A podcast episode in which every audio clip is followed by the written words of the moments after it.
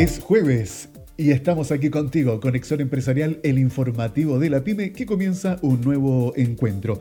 Recuerden que estamos a través de todas nuestras plataformas y te anticipo que hoy día vamos a tener comentario económico junto a Cristian Echeverría, director del Centro de Estudios en Economía y Negocios de la Universidad del Desarrollo. Conexión Empresarial, programa radial de SIC Producciones. Es momento de ir con la entrevista de hoy, tal como se los dije al comienzo del programa. Como cada jueves nos acompaña Cristian Echeverría, director del Centro de Estudios en Economía y Negocios de la Universidad del Desarrollo.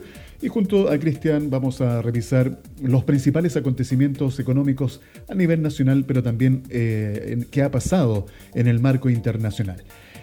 A ver, comencemos comentando que el dólar en estos días cerró a la baja, tocando su menor nivel desde inicios del 2020, esto ante los temores por rebrotes del COVID-19 y además también influyó el retiro del 10% de los ahorros previsionales que justamente comenzó el día de hoy.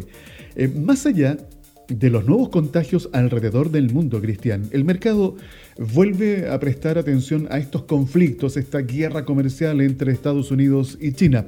Cristian, como siempre, un gusto saludarte, bienvenido a Conexión Empresarial. Revisemos el comportamiento de estos indicadores bursátiles. Hola Alfredo, como siempre un gusto estar aquí en Conexión Empresarial. Eh, bueno, revisando lo que pasa en el mundo, lo que pasó esta semana, vemos que las noticias globales han estado dominadas por dos fenómenos. Uno es el recrudecimiento, la segunda ola, digamos, del COVID en partes importantes del planeta, incluyendo Estados Unidos, muchos estados. Entonces, esto ha llevado a las bolsas, a los mercados financieros en general a incorporar el temor de que esta reactivación que se había estado comenzando a ver eh, sea de corta duración y más bien vengan tiempos todavía malos por delante. Eh, no se sabe hasta dónde va a llegar y además a esto se suma que hay regiones del planeta donde todavía están escalada la, eh, el contagio, digamos, y los, los contagiados activos eh, aumentando. Entonces, eh, eso llevó a las bolsas a reaccionar negativamente y adicionalmente eh, el dólar se ha depreciado en los mercados globales este último tiempo un poco por el temor al resurgimiento del, del, brote de contagios. dos, por el deterioro adicional en las relaciones chino-norteamericanas, con el cierre de consulados recíprocos, y varias otras amenazas, incluyendo eh, prohibición de viaje de ciudadanos norteamericanos a regiones de China, incluyendo el Tíbet.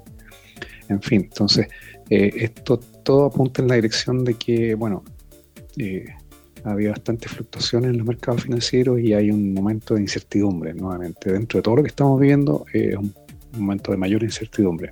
Y eso se refleja en caídas en los precios bursátiles, eh, la depreciación del dólar está vinculada a lo que ya señalé.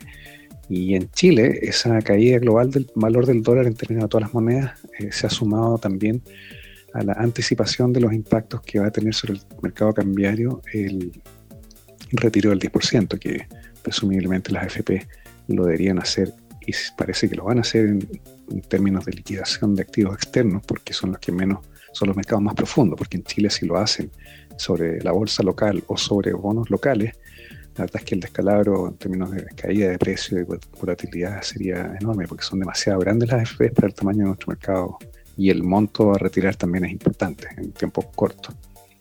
No olvidemos que, que la ley da 10 eh, días hábiles para el primer retiro del 50% de lo solicitado y 30 días para el remanente. Entonces es un plazo en verdad corto dependiendo de cuánta gente eh, lo formalice la solicitud de retiro del 10% en los próximos días o semanas.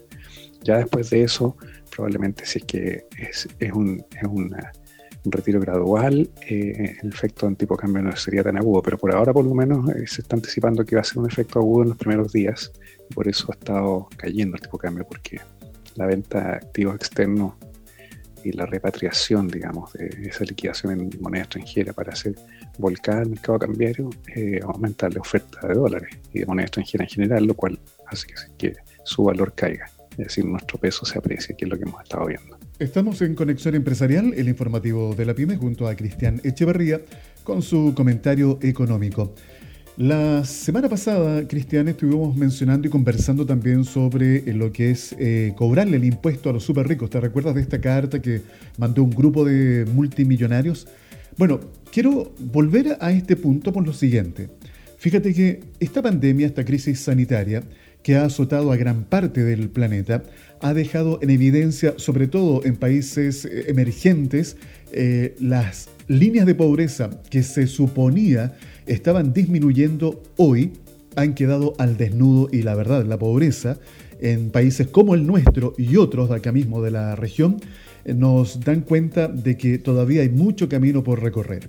Hay un informe exclusivo que habla sobre la fortuna de los súper ricos chilenos se disparó un 25% durante la pandemia. Lo reveló este lunes un informe de Oxfam en Londres que muestra que desde marzo la riqueza de los millonarios en toda América Latina se disparó al mismo tiempo que aumentaron las desigualdades.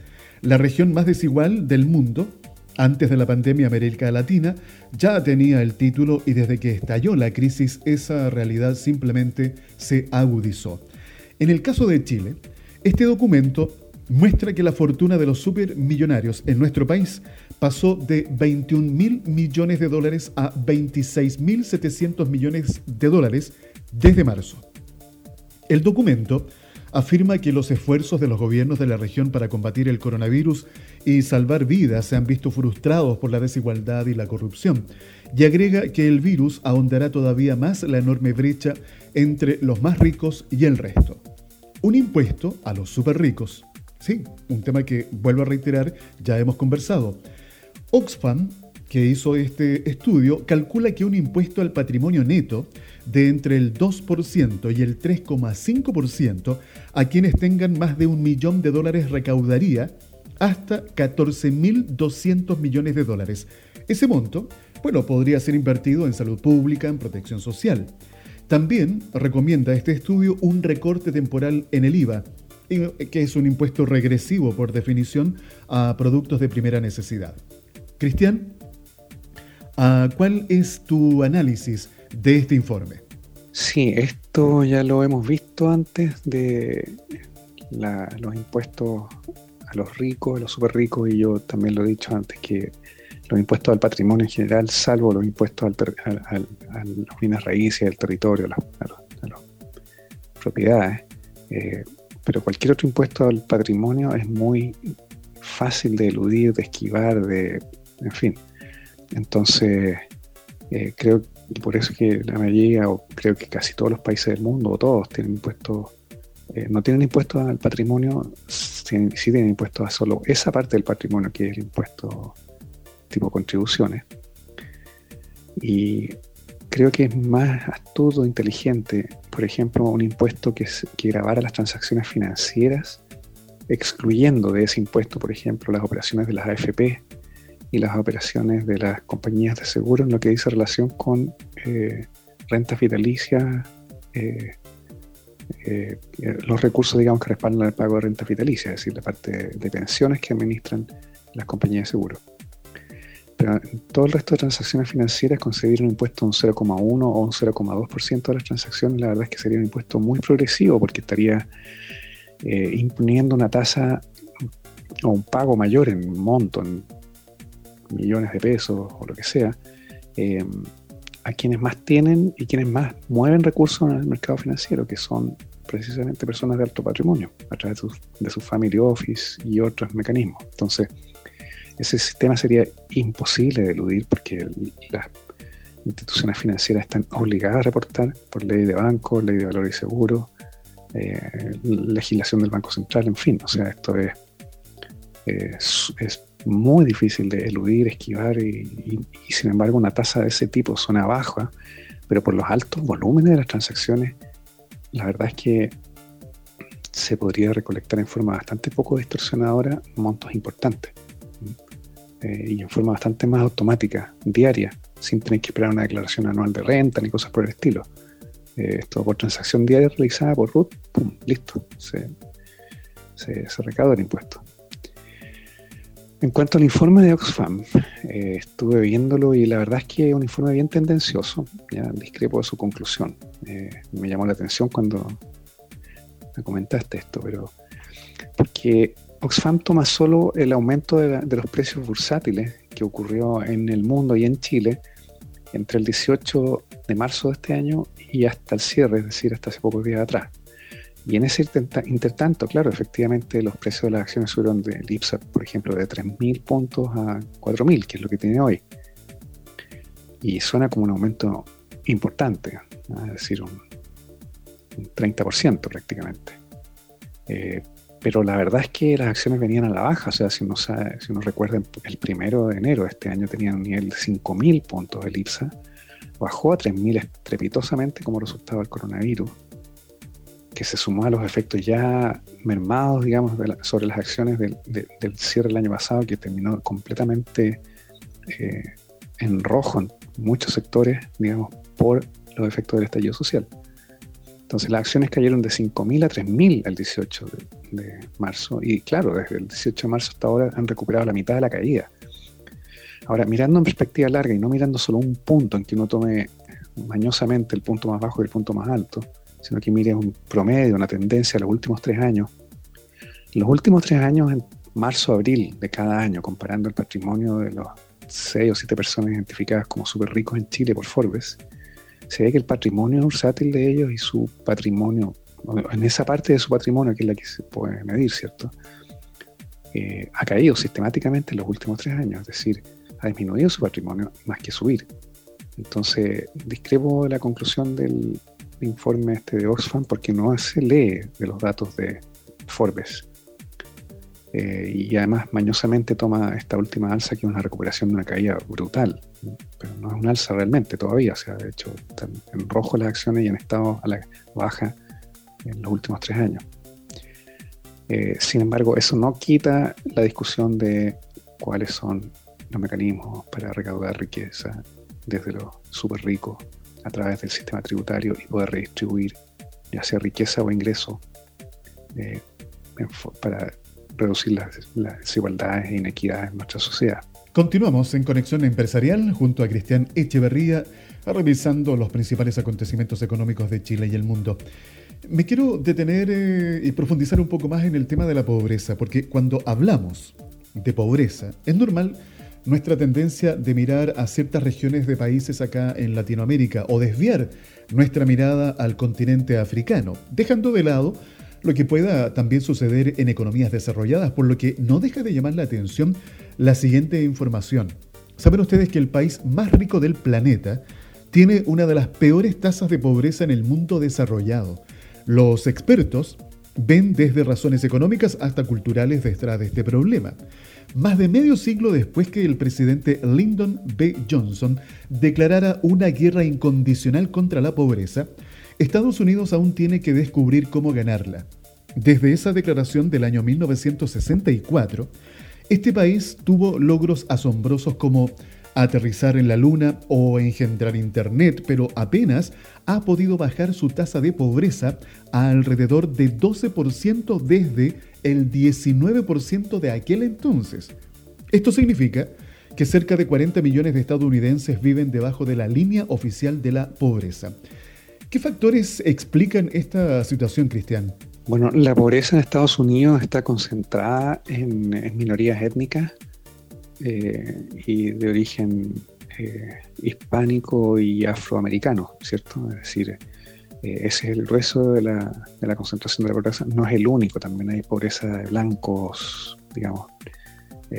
Pero, y, hay razones culturales de inmigración y de racismo, porque la sociedad norteamericana, pese a todo el discurso, y ya lo hemos visto en estas protestas y todo este tiempo, en las acciones de la policía en distintos estados, es una sociedad muy racista, el racismo es profundo todavía y hay realmente actitudes eh, anti-inmigrantes, anti-minorías étnicas evidentes, fuertes, que cruzan a la sociedad norteamericana no solo en las manifestaciones en las calles, sino que en las tomas de decisiones sobre ascensos, promociones, discriminación en el lugar de trabajo, en fin. O sea, eso es, cotidianeidad en la práctica, el trato a las personas. Eh, de hecho, eh, siempre que se detiene a un afroamericano se presume sospechoso. Siempre que se detiene a un blanco eh, se lo trata con otro estándar. Entonces, de ahí para arriba, eh, opera la discriminación y la preservación y, como estancamiento de las desigualdades o, incluso amplificación de las desigualdades. Entonces, ese, esa como estancamiento de las desigualdades lleva a que los sectores pobres no surjan mucho porque no acceden a buena educación, precisamente en esos lugares donde habitan ellos hay eh, hacinamiento, hay criminalidad, hay drogadicción y hay malos colegios, hay malas oportunidades laborales, o sea, todo mal, que es la trampa de la pobreza. Entonces, eh, eso es lo, que llama la atención que en Estados Unidos, efectivamente, es un país tan rico y tan próspero, hay sectores que, sin embargo, parece que estuvieran estancados y siguieran ahí. Eh, en parte también eh, obedece a que la estructura de las políticas públicas también contiene elementos de desigualdad, como ya dije, la calidad de la educación, la calidad de la salud, eh, la calidad de acceso a los puestos de trabajo, a la capacitación o a la adquisición de nuevas habilidades, es desigual, eh, tanto territorialmente y territorialmente siempre es peor en los sectores donde más se lo necesita. Entonces eso tiende a perpetuar la desigualdad finalmente. Y es lo que estamos viendo en los resultados. Recuerden que estamos con ustedes toda la semana de lunes a viernes. Nos encuentran a través de nuestras distintas plataformas en las redes sociales. Y hoy estamos con el comentario económico aquí en Conexión Empresarial junto a Cristian Echeverría. Hay un tema, Cristian, que no puedo dejar de mencionar porque acaba de suceder y es muy importante por las consecuencias que esto pueda tener en el último tramo del gobierno del presidente Sebastián Piñera. Eh, quiero rescatar algunas declaraciones que estuve mirando, observando en distintos diarios electrónicos. Por ejemplo, hay uno que dice que gremios empresariales valoran cambio de gabinete en medio de crisis.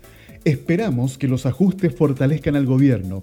Desde la Cámara Chilena de la Construcción, su presidente remarcó que lo más importante es que esperamos que marque el inicio de una nueva etapa para nuestro país. Desde la Asociación de Industrias Metalúrgicas y Metalmecánicas, ACIMET, su presidente, Dante Arrigoni, expresó su apoyo y aprobación al cambio de gabinete, señalando que cualquier estrategia de reactivación de la economía y el empleo necesita contar con un equipo político que garantice la gobernabilidad. Cristian, ¿será suficiente con este cambio de gabinete para reactivar la economía y recuperar las confianzas en los distintos sectores? Confianza que por lo demás está muy deteriorada. Bueno, el cambio de gabinete ayuda un poco, digamos, vamos a ver cómo funciona, pero en principio deberá dar un poco más de gobernabilidad al gobierno en los años, año y medio que le queda, eh, y en superar, digamos, las dificultades de, combatir los efectos o paliar los efectos de esta pandemia sobre la economía. Entonces, más gobernabilidad, ¿por qué? Porque, bueno, claramente este gabinete es más político, en el sentido de tener más apoyo político eh, ser más orientado a pesos pesados, digamos, dentro de los sectores que forman parte de la coalición del gobierno. Y, eso, bueno, puede permitir alinear de mejor manera los partidos políticos para la búsqueda de acuerdos de consenso y también para las decisiones en el Congreso. No olvidemos que esto, este, este cambio de gabinete coincide con la derrota del gobierno en lo que respecta al, al retiro del 10% que el gobierno está en contra y que propuso toda una propuesta alternativa que, bueno, ya a esta altura ya está desechada. Entonces, eh, yo creo que ayuda, pero no va a ser suficiente, porque en el fondo, ¿qué es lo suficiente? Lo suficiente una mezcla de muchas cosas para reactivar la economía.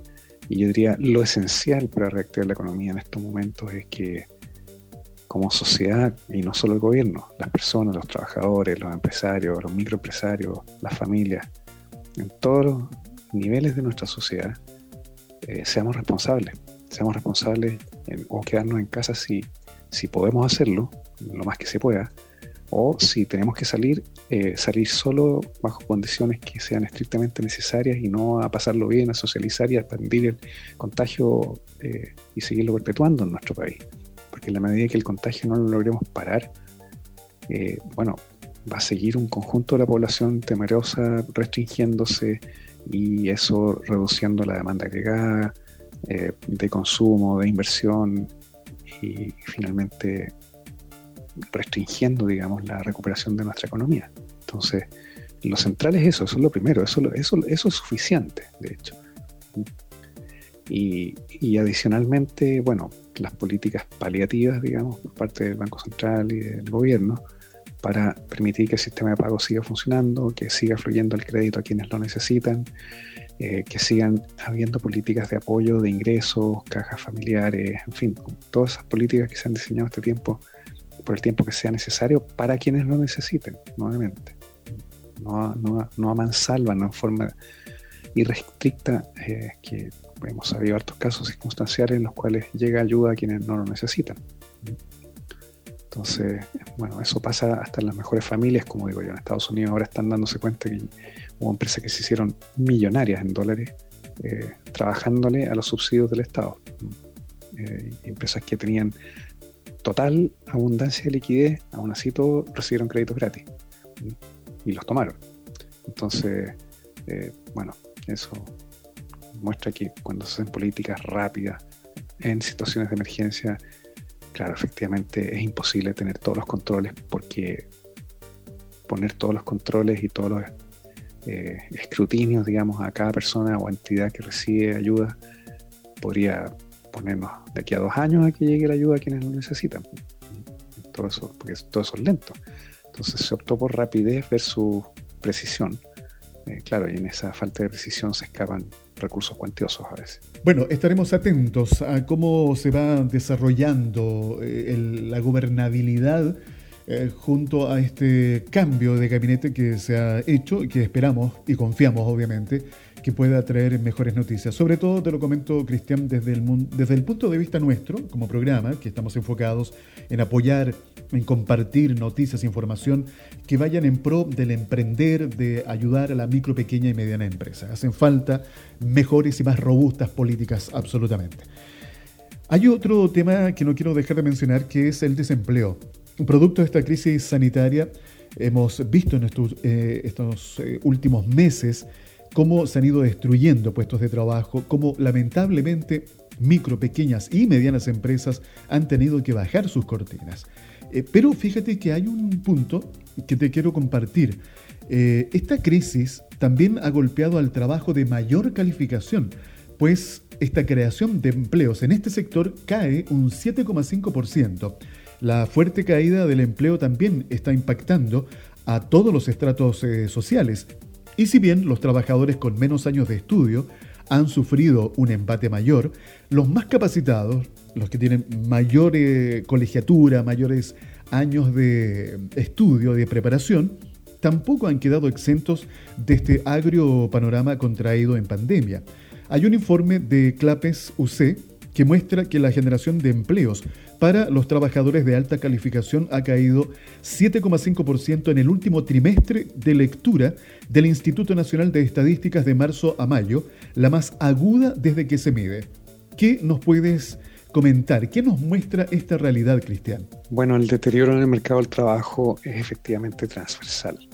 Eh, en este caso, a diferencia quizás de recesiones típicas que son de origen macroeconómico o externo, que son más lentas y en las cuales el grueso del ajuste ocurre en trabajadores no calificados o de calificaciones medias.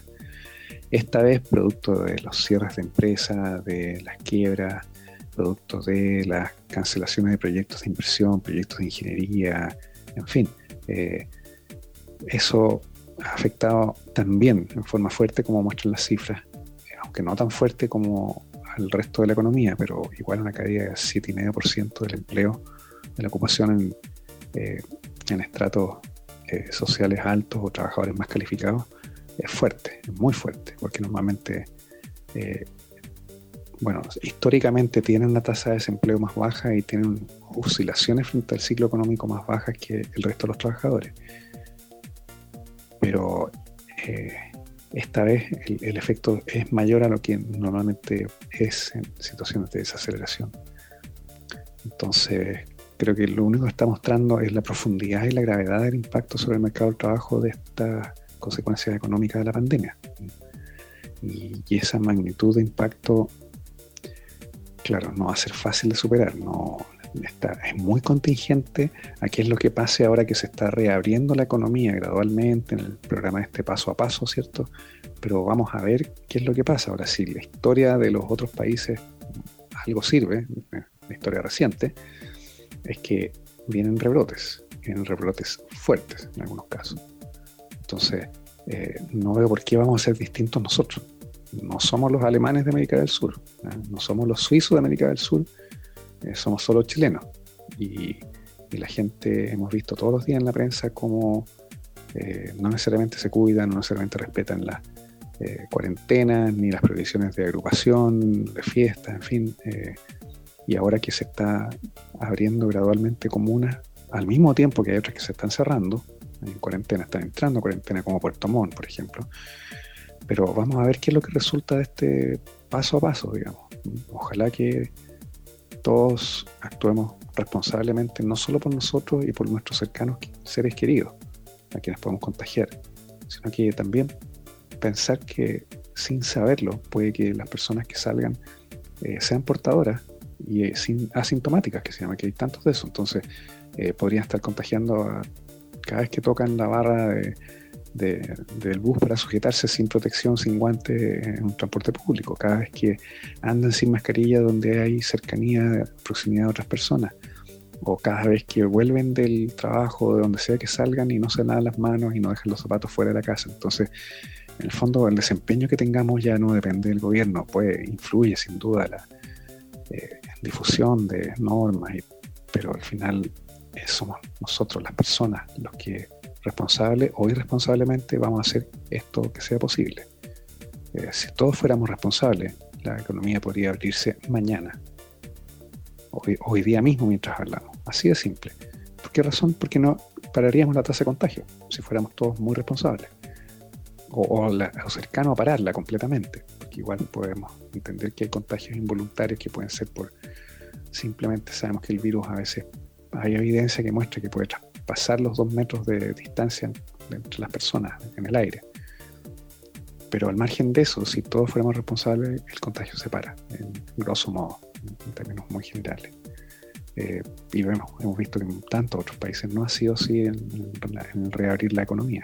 Es decir, los contagios han aumentado y aumentado a tasas y a velocidades más altas que la primera ola. Entonces, ojalá que no nos pase, pero lo más probable, lo previsible es que esto va a ser una, especie de electrocardiograma. Los gráficos de nuevos contagios van a ser una especie de electrocardiograma por un tiempo, de aquí a esta parte.